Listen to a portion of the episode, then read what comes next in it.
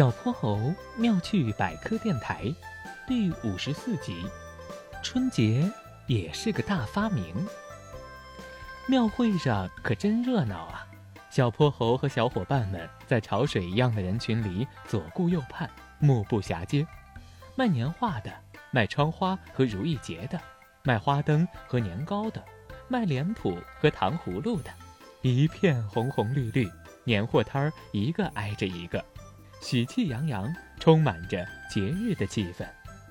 嗯，哎呀，过年真是太开心了！可以有一个长长的假期，还有好多好吃的好玩的。哼哼猪手舞足蹈的跟小伙伴讲：“发明花灯的人万岁！发明糖葫芦的人万岁！发明春节的人万岁！你们说，古代的人为什么要发明春节？”我宣布，春节就是最伟大的发明！万岁，万岁！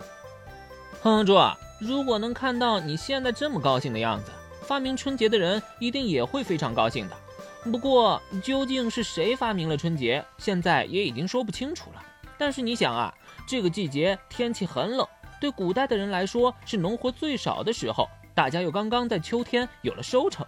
所以就有很多的食物和空闲的时间来庆祝一下这一年的辛勤劳动，又同时迎接下一个春天的到来。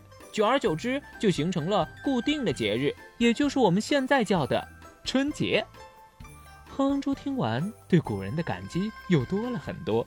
小泼猴接着说道：“还有啊，古人不光发明了春节，还发明了元宵节、七夕节、中秋节等等等等，好多节日。”世界各地也有其他各种各样的节日，人们发明节日就是想鼓励大家多去做一些好的事情，少去做一些不好的事情呢。